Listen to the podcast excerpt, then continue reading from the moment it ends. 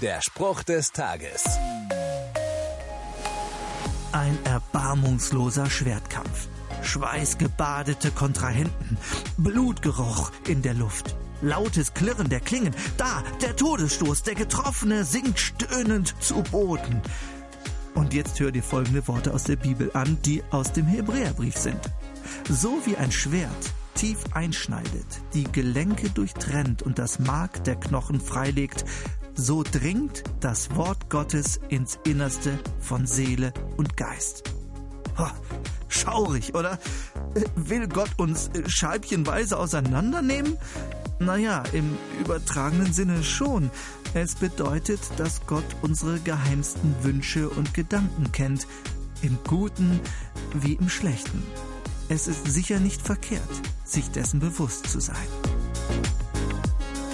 Der Spruch des Tages steht in der Bibel. Bibellesen auf bibleserver.com.